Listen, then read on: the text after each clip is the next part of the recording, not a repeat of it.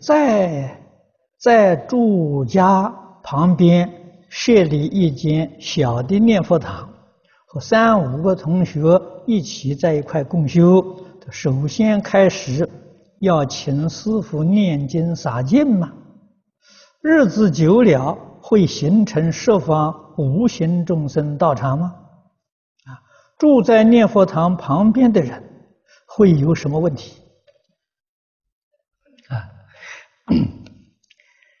这个做法了，好如法啊，三五个志同道合在一块去修行，日子久了呢，确确实实会形成十方无形众生道场，这是真的，不是假的。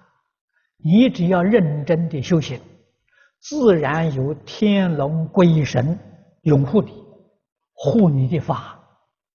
来保佑你，他们也会跟你在一起修行。啊，你说对于啊这个念佛堂旁边人有什么问题呢？只有好没有坏。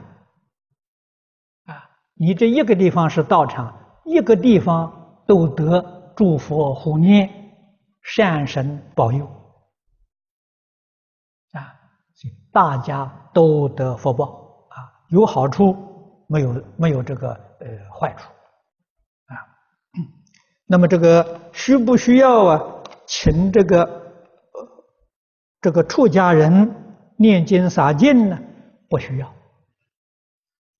啊？为什么不需要呢？心净则土净，你的心不清净，请出家师父来给你洒净，出家师父要心不清净。那个洒净也靠不住，所以你请到这个出家师父，他的心清净，他洒净很有效，啊就有劲；他的心不清净呢，没效。啊，所以你自己如果心地清净呢，就无需要再洒净。啊，所以呃，读书明理，学佛是读书。一定要明理。